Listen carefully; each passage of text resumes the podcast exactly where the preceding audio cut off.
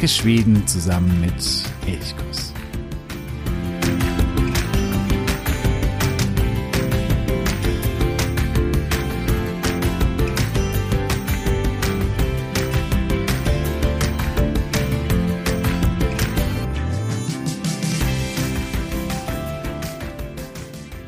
Hey och Gomorron zu einer weiteren Episode von Elchkuss, dem Podcast für Schweden. Wenn ich gerade nach draußen schaue aus dem Fenster, da hängen die Nebelschwaden über dem Land. Es sieht richtig kalt und ja, gar nicht so angenehm aus.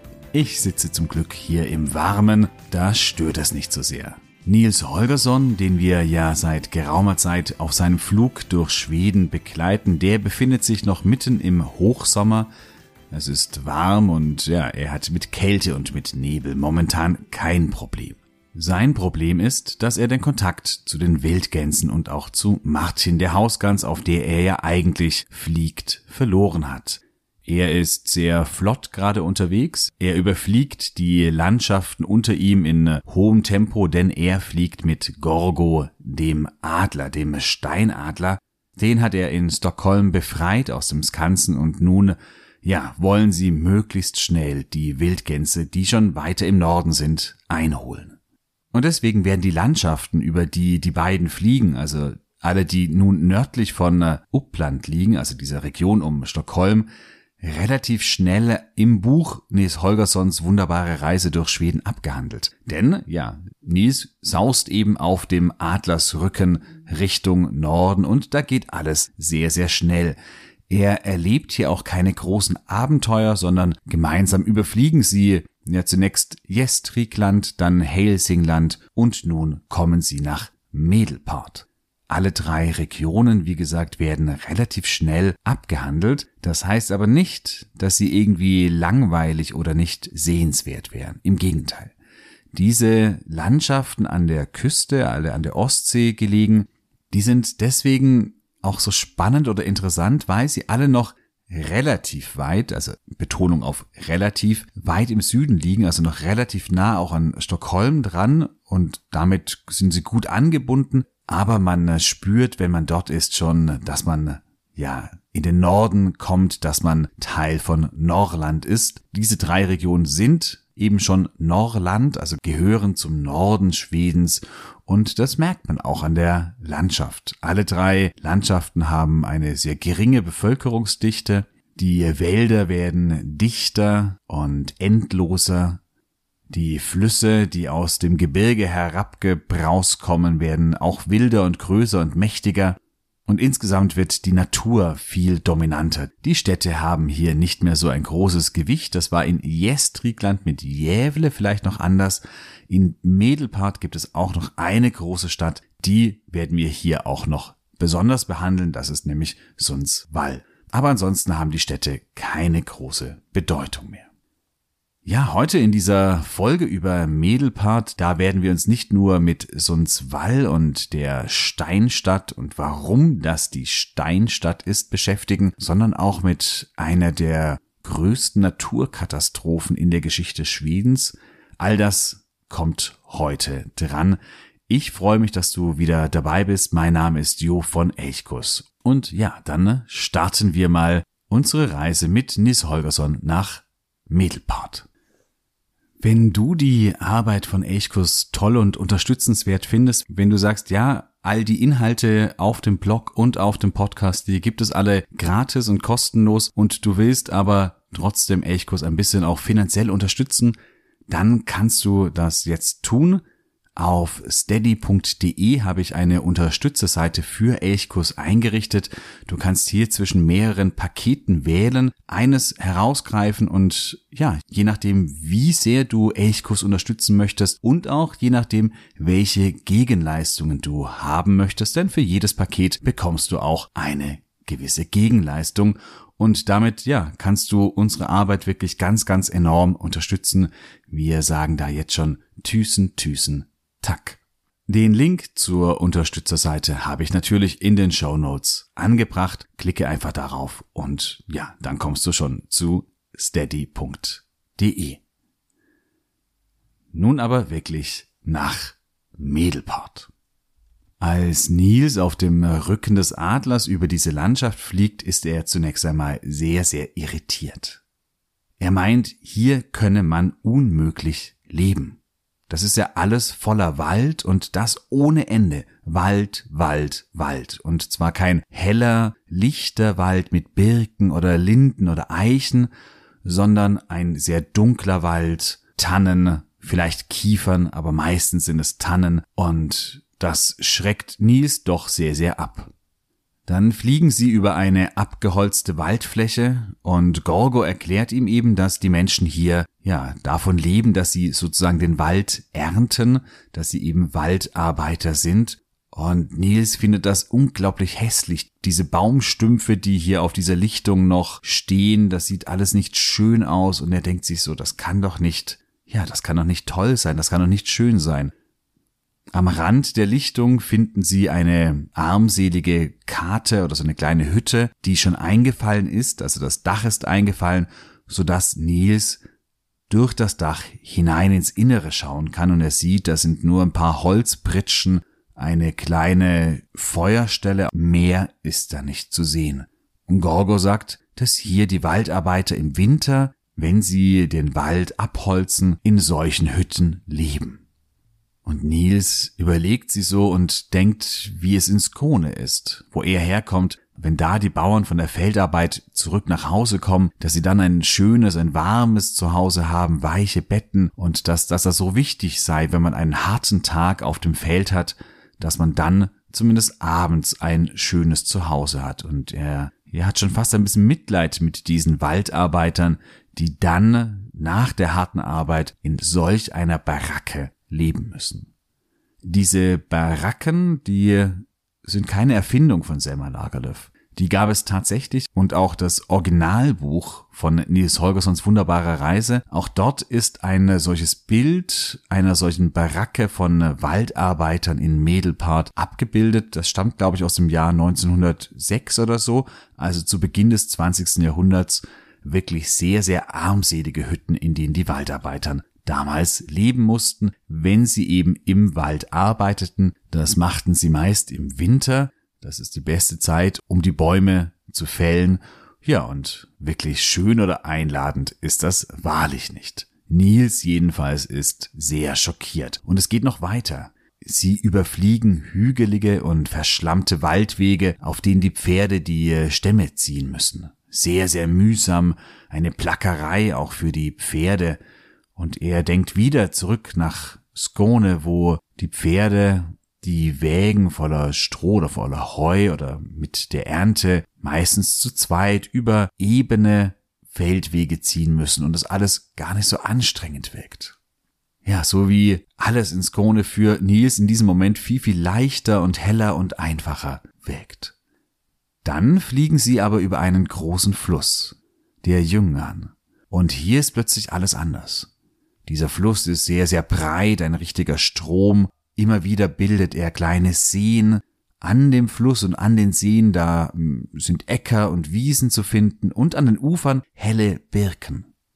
Es kommt aber noch besser, denn äh, sie überfliegen so ein kleines Dorf mit großen, mächtigen Höfen. Solche Höfe, die er in Skone noch nie gesehen hat. Und Nils wundert sich, denn offensichtlich ist mit dieser Holz- oder Waldwirtschaft ja, Geld zu machen. Die Menschen scheinen zu einem gewissen Wohlstand gekommen zu sein. Als sie dann aber weiterfliegen, ist Nils wieder sehr irritiert und auch ein bisschen abgestoßen. Zunächst überfliegen sie einen kleinen Strand des Jüngern, also dieses Flusses, und an dem Strand liegen überall die Baumstämme. Dadurch wird dieser ganze Strand verschandelt, der eigentlich schön wäre, schöner Sand und überall eben Äste und Rinde und Baumstämme und ja, so dass man diesen Strand gar nicht mehr als solchen genießen kann. Hier werden die Stämme ins Wasser gebracht und von Flößern das Tal hinabgeflößt. Ja, das ist für Nils sehr, sehr faszinierend, wie diese Menschen mit Eisenhaken da von Baumstamm zu Baumstamm springen, die, wenn sie sich irgendwo verkeilt haben, wieder lösen, sodass alle den Strom hinunter fließen können. Mit Gorgo fliegt er dann entlang des Flusses bis zur Mündung. Und an der Mündung, da stoßen sie auf ein riesengroßes Sägewerk, Svartvik. Und in diesem Sägewerk dort verschwinden die angeschwemmten Baumstämme. Es ist ein riesiger Lärm, man hört nur das Kreischen von Sägen, das Hämmern und ja, überall einfach nur wahnsinniger Lärm. Alles wirkt laut, wirkt anstrengend, wirkt schwerfällig. Im Gegensatz wieder zu den friedlichen Windmühlen, die in Skåne stehen und das Getreide mahlen. Ja, hier bekommt Nils so das erste Mal ein sehr, sehr positives Bild auch von Skåne, von der Schönheit von Skåne, von dem Leben in Skåne, als er es mit den Waldarbeitern und deren Arbeit und Leben in Medelpart vergleicht. Sie fliegen weiter und dann kommen sie nach Sundsvall, der größten Stadt oder der einzigen Stadt in Medelpart und wieder ist Nils sehr, sehr irritiert, denn in dieser Stadt da sieht er große, mächtige, prächtige Steinhäuser. Häuser, die er eben aus Skone gerade nicht kennt. Ja, und hier merkt er wieder, offensichtlich scheint es den Menschen relativ gut zu gehen hier in Medelport. Sie scheinen wohlhabend zu sein. Er sieht außerdem viele Sägewerke, besonders auf der Insel Allenöen in der Bucht vor Sundsvall, ein kleines Sägewerk nach dem anderen. Ja, das sind so die Eindrücke von Nils, als er über Mädelpart fliegt. Sehr irritiert, teilweise auch ein bisschen abgestoßen, aber dann merkt er eben doch auch, so ganz schlecht scheint es den Menschen damit nicht zu gehen. Ja, und ich denke, damit haben wir schon einen ganz guten Eindruck davon, was Mädelpart ausmacht. Wir haben die große zentrale Stadt Sundsvall und wir haben ganz, ganz, ganz, ganz viel Wald. Der Wald wird aber durchschnitten von zwei großen Flüssen, den einen, den Jüngern, den haben wir schon kennengelernt, der andere, der Indalselven, den werden wir noch kennenlernen. Medelpart liegt nördlich von Helsingland, das wir ja in der letzten Episode besprochen haben, und es geht fast komplett in den Westernorrlandslän ein. Ich habe ja schon früher mal von der Unterscheidung zwischen Län, also dieser heutigen Verwaltungseinheit gesprochen, und von den historischen Landschaften. Medelpart als Landschaft ist gar nicht so wahnsinnig groß. Der Westernorrlandslän, der ist ziemlich groß. Ja, und Medelpart geht eben fast komplett in diesen Län ein. Es leben nur ungefähr 126.000 Menschen in Medelpart. Also nicht wahnsinnig viele. 100.000 davon, also vier Fünftel, leben in der Kommune Sundsvall und in der Stadt selbst ungefähr so 60, 65.000. Sundsvall ist damit die einzige Stadt in Medelpart und vor allen Dingen das absolute Zentrum. Also wie gesagt, in der Kommune leben vier Fünftel der gesamten Bevölkerung von Medelpart. Dann kann man sich ja so ein bisschen ausdenken, wie es in den Landstrichen dann abseits der Küste aussieht, wenn man da Richtung Westen kommt. Da wird es wirklich sehr, sehr, sehr dünn besiedelt. Die Landschaft ist geprägt von, ja, wie wir es gerade schon hatten, viel Wald und vor allen Dingen tiefem Tannenwald, viele Hügel, aber auch viele Seen, vor allen Dingen entlang der beiden großen Flüsse, die eben immer mal wieder Seen bilden. Diese beiden Flüsse sind eben der Jüngern im Süden und der Indalselven im Norden. Der Indalselven, der fließt über den schön bei Östersund, also bildet dort den schön den großen See. Ist wirklich ein ganz, ganz, ja, mächtiger Fluss und beide Jüngern und Indalselven fließen bei Sundsvall in die Ostsee. Der Indalselven mündet nördlich von Sundsvall und der Jüngern südlich von Sundsvall. Das heißt, diese Bucht von äh, Sundsvall, die ist irgendwie besonders, weil zwei wirklich große, mächtige Flüsse in diese Bucht münden und in der Bucht dann eine große Insel, die Allenöen liegt und man dadurch hier in dieser Gegend auch landschaftlich wahnsinnig viel erleben kann und sehen kann. Wie Nils Holgersson das auch schon wahrgenommen hat und gesehen hat, entwickelt sich entlang dieser beiden mächtigen Gebirgsflüsse auch Ackerbau und Viehwirtschaft, ansonsten aber dominiert die Waldwirtschaft absolut. Heute natürlich nicht mehr ganz so sehr wie früher, aber zu der Zeit, als Niels Holgersson entstand, also zu Beginn des 20. Jahrhunderts, war die Holzwirtschaft absolut dominierend. Auf beiden Flüssen, wenn du Wildwasser-Kajak magst, da werde ich jetzt, wo es Richtung Norden geht, immer wieder drauf zu sprechen kommen. Diese Flüsse im Norden sind für Wildwasser-Kajak sehr, sehr, sehr, sehr gut geeignet. Das heißt, wenn du paddelst, dann äh, sind beide Flüsse wirklich ein Traumziel.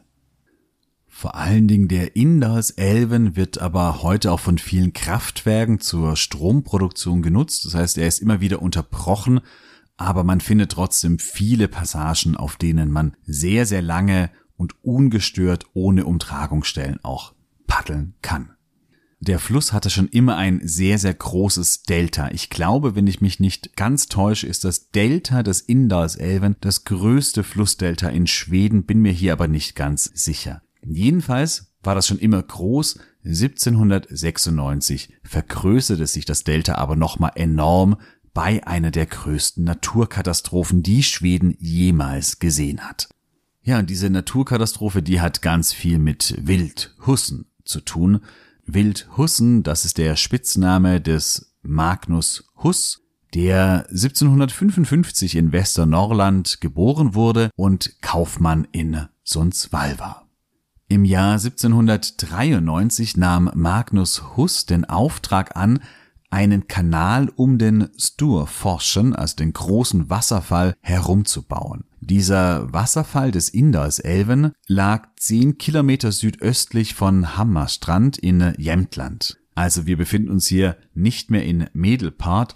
Die Geschichte hat aber große Auswirkungen für Medelpart, deswegen erzähle ich sie hier. Also dieser Sturforsch in Jämtland, der soll umbaut werden mit einem Kanal, weil der Inder aus Elben genauso wie der Jüngern für die Flößerei genutzt wurde. Und wenn die Stämme den äh, großen Wasserfall herunterstürzten, gingen eben viele zu Bruch. Und das, ja, ist natürlich ein wirtschaftlicher Schaden für die Holzwirtschaft und das wollte man umgehen, indem man einen Kanal um den Wasserfall herum baute. Das war der Plan. Es wurde also gebaut, und man hat den Untergrund nicht so richtig berücksichtigt. Denn man dachte, der Untergrund, in dem man den Kanal gräbt, der sei fester, aber er war eben sehr, sehr sandig. Und am 6. Juni 1796 dringt in den noch nicht fertigen Kanal Wasser ein.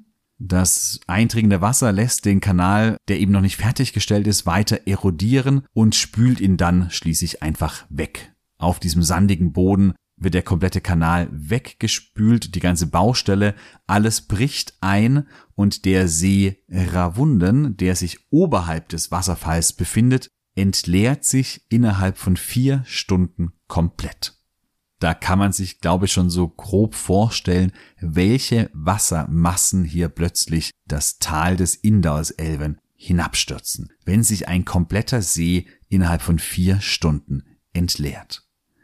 Es kam, wie durch ein Wunder, niemand dabei ums Leben. Aber viele Häuser entlang des Flusses wurden komplett zerstört und das Delta des Indalselven vergrößerte sich nachhaltig durch diese Flutwelle, die hier herabkam.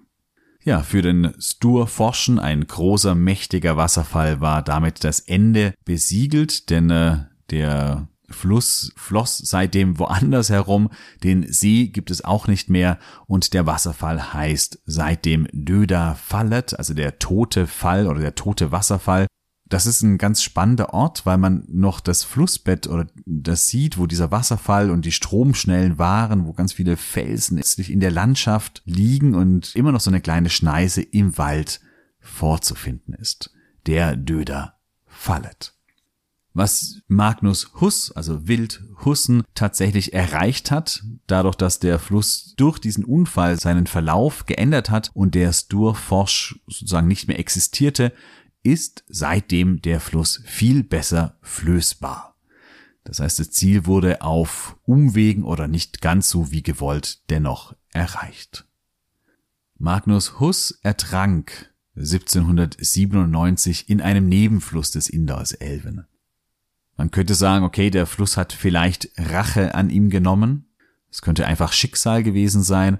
Es gibt aber auch das Gerücht, dass Bauern es ihm heimzahlen wollten, die eben ja viel Land verloren haben, Gebäude verloren haben durch die große Flutwelle und die ihm hier schaden wollten. Man weiß es nicht, man weiß nur, dass er eben ertrank. Dieser Magnus Huss. Und ja, diese Flutwelle, die zählt tatsächlich zu einer der größten Naturkatastrophen Schwedens. Bleiben wir noch ein bisschen bei der Geschichte Medelparts oder bei dem Namen auch, wie der Name entstand. Medelpart, das bedeutet, Medel ist die Mitte oder in der Mitte und Part ist ein altschwedisches Wort für Pfad oder Weg. Man äh, kennt das bei Part, Pfad haben wir im Deutschen noch oder Path im Englischen. Im Schwedischen verwendet man mittlerweile ein anderes Wort, Stieg, aber früher eben der Pfad. Also heißt in der Mitte des Pfades oder die Mitte und der Pfad, irgendwo daher kommt der Name. Und das könnte, man ist sich da nicht hundertprozentig sicher, aber doch relativ sicher, auf den Pilgerweg, den St. Ulufsleden hinweisen. Also, dass man hier dieser Pfad, dass damit dieser Pilgerweg gemeint ist. Sankt Uluf, das ist der König Uluf Haraldsson, der im 11. Jahrhundert lebte und herrschte, der landete der Legende nach 1030 in Seelonger. Das ist ein alter zentraler Ort, ein Hafenort aus der Wikingerzeit, ganz in der Nähe des heutigen Sundsvall. Und von dort zog er Richtung Norwegen, um die dortigen Heiden zu christianisieren. Das gelang ihm nicht ganz, er fiel in einer Schlacht und wurde somit aber zum Märtyrer und später eben auch zum Heiligen, zum heiligen Uluf. Diesen Pilgerweg, den gibt es bis heute, der geht von eben Selonger oder von Sundsvall und erstreckt sich bis nach Trondheim in Norwegen. Bei Selonger gibt es auch ein Pilgerzentrum, also so drei, vier Kilometer westlich von Sundsvall. Dieses Pilgerzentrum mit kleinem Restaurant, das gibt es noch bis heute. Und wenn du magst, kannst du von dort auch dann über die Berge bis nach Trondheim wandern. Habe ich noch nie gemacht, aber ich finde diese Strecke an sich, wenn man hier in Sundsvall losläuft und dann ja über die Berge, die norwegischen Berge hinaufkommt, und dann dort wieder Richtung Trondheim, was auch eine wirklich tolle Stadt ist, in Norwegen, wieder ans Meer kommt, das könnte ich mir schon als eine sehr, sehr spannende und sehr schöne Wanderstrecke vorstellen. Ja, das ist auf jeden Fall ein Teil des Namens Part, das also quasi der Pilgerweg gemeint ist. In der Mitte, da ist man sich noch ein bisschen unsicherer. Das könnte auf die Lage Selongers hinweisen dass sie eben in der Mitte zwischen den beiden Mündungen Inders, Elven und Jüngern liegt und dort in der Mitte zwischen den beiden großen Mündungen der Pilgerweg losgeht. Das könnte die Erklärung für den Namen Medelpart sein. Ganz sicher ist man sich da aber nicht. Ja, nun haben wir schon immer wieder über Sundsvall gesprochen, die einzige und äh, ja, damit auch größte Stadt in äh, Medelpart ist noch gar nicht so alt, 1621 gegründet von Gustav II. Adolf. Ich habe in der letzten Woche auch einen äh, Artikel auf äh, elchkuss.de veröffentlicht über Gustav II. Adolf. Also es ging eigentlich um den Gustav Adolfstag am 6. Äh, November. Und da habe ich eben auch über diesen König, vielleicht einer der bekanntesten und berühmtesten schwedischen Könige überhaupt, berichtet. Das ist dieser König, der im Dreißigjährigen Krieg in äh, der Schlacht bei Lützen, also südlich von Leipzig, fiel. Und Gustav II. Adolf war in Schweden bekannt, weil er wirklich Schweden den Handel förderte, die Städte förderte, viele Städte gründete. Die bekannteste ist mit Sicherheit Göteborg, aber auch Sundsvall wurde von ihm gegründet. Der Anlass dafür, das ist eigentlich ganz witzig, ist, dass Gustav II. Adolf befahl, dass alle Waffenschmiede, die es im ganzen Land gab, in die Städte umsiedeln mussten. Das war wichtig für die Waffenproduktion während des Dreißigjährigen Krieges. Da Medelpart aber keine Städte hatte, würde das für die Landschaft bedeuten, dass alle Schmiede, die irgendwie auch Waffen herstellten, Medelpart verlassen mussten. Und das wollte man nicht. Man wollte natürlich nicht diese ganzen Schmiede verlieren. Und deswegen bat man darum, eine Stadt zu gründen. Und ja, Gustav II. Adolf, der ja sowieso Städte fördern wollte, dem kam das sehr, sehr gelegen und das war eben der Auslöser, dafür, dass Sundsvall gegründet wurde oder die Siedlung, die es dort schon gab, eben zur Stadt erhoben wurde und Stadtprivilegien erhielt. Die Geschichte von Sundsvall ist dann aber eher eine traurige, denn es gab viele Zerstörungen. Zum einen wurde Sundsvall 100 Jahre nach der Gründung im Jahr 1721 von den Russen im großen nordischen Krieg komplett zerstört und auch mehrere Stadtbrände setzten der Stadt immer wieder zu. Im 19. Jahrhundert begann dann der große Aufstieg von Sundsvall. Und das hat ganz massiv mit der Holzproduktion zu tun, denn eben, ja, die Wälder, nicht nur in Medelpart, sondern auch in Jämtland oder den anderen Landschaften in dieser Region, diese ganzen Hölzer, die dort geschlagen wurden, wurden eben über den Indalselven und über den Jüngern Richtung Meer transportiert und ja, da beide Flüsse bei Sundsvall in das Meer mündeten, war dort eben einfach für Sägewerke ein idealer Ort oder natürlich auch der Hafen von Sundsvall erlangte dadurch große Bedeutung. In der Stadt und auf der Insel Allenöen, also in der Bucht von Sundsvall, entstanden unglaublich viele Sägewerke. Ja, ich glaube, das kann man sich gar nicht so richtig vorstellen, welcher Lärm dort wahrscheinlich auch in dieser Stadt herrschen musste, wenn es so viele Sägewerke gab. Ende des 19. Jahrhunderts hat Sundsvall die höchste Sägewerkdichte der Welt. Naja, auch ein mal ganz besonderer Rekord. Elias Seelstedt, ein Dichter, schrieb im Jahr 1872 folgenden Satz über Sundsvall. O hela hamnen som en spegel låg och såg vid såg, jag såg vart helst jag såg. Dieses Wortspiel funktioniert nur im Schwedischen, denn Sog ist zum einen die Säge und zum anderen die Präteritumsform von sehen, also sah. Übersetzt bedeutet dieser kleine Vers, ja, und der ganze Hafen lag wie ein Spiegel da und Säge an Säge sah ich, wohin auch immer ich sah. Also ok sog, vid sog, jo sog, wart helst jo sog. Die Stadt Sundsvall wurde aber auch für den Sundsvall-Streik bekannt, der 1879 in Sundsvall ausbrach, als die Arbeiter in den Sägewerken für bessere Löhne und bessere Arbeitsbedingungen streikten. Das war einer der ersten wirklich richtig großen Arbeitskämpfe in Schweden ja, einer der wirklich mächtigsten und größten. Nach acht Tagen wurde das Militär gegen die Demonstrierenden gegen die Streikenden geschickt äh, und damit kam der Streik zum Erliegen, ohne dass die Löhne erhöht worden sind. Aber das kann auch so als Auftakt der schwedischen Arbeiterbewegung angesehen werden. Auch das geschah in Sundsvall und dann kam 1888 ja das nächste große Schicksalsjahr für Sundsvall, denn in diesem Jahr brannte die Stadt mal wieder und zwar brannte sie komplett ab und wurde wirklich, ja, nahezu komplett zerstört. Daraufhin entschied man, dass zumindest im Stadtzentrum nur noch mit Stein gebaut werden durfte. Man legte auch immer wieder größere Parks an oder Plätze an, damit, wenn ein Feuer ausbrechen sollte, es nicht eben darüber hinweg springen kann. Aber das Entscheidende ist, dass eben gesagt wurde, es darf nur noch mit Stein gebaut werden.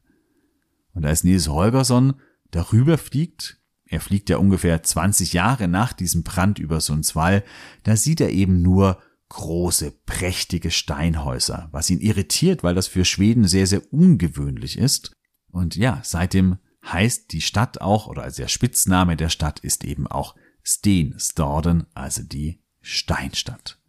Diese Steinstadt oder auch die Geschichte der Steinstadt, das kannst du zum einen ganz gut im Visitor Center von Sundsvall dir anschauen. Dort gibt es eine ganz schöne Ausstellung.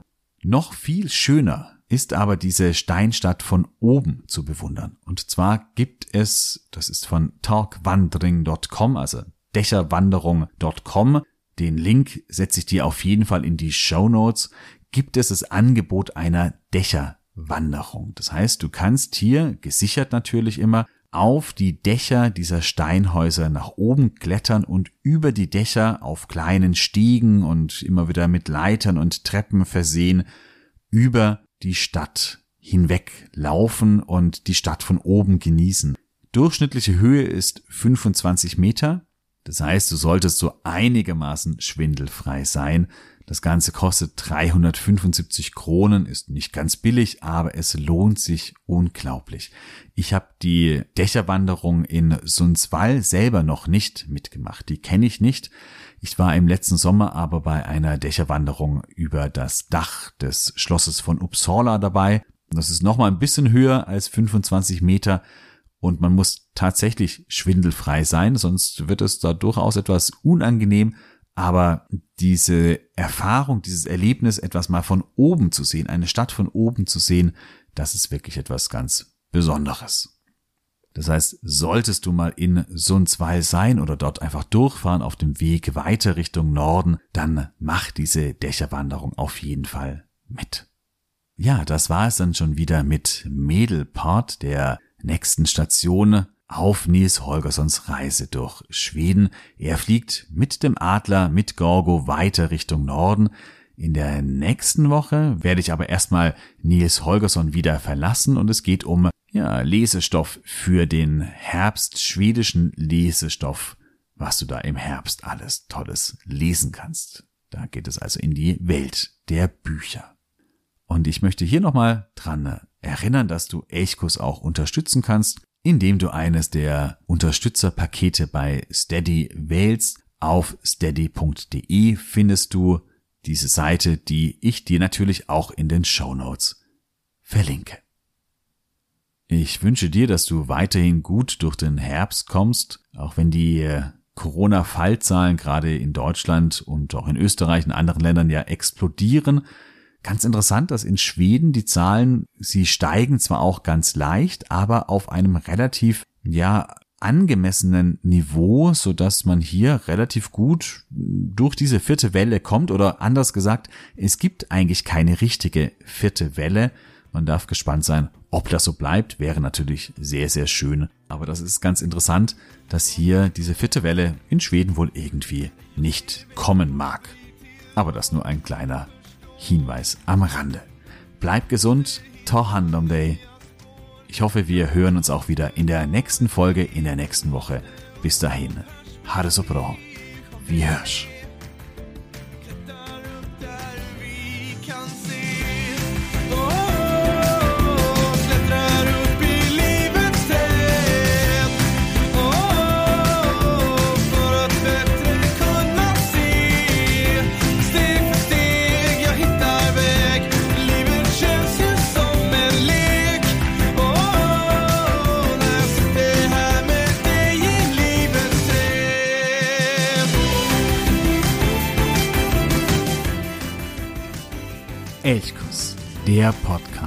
hörs. Elchkuss,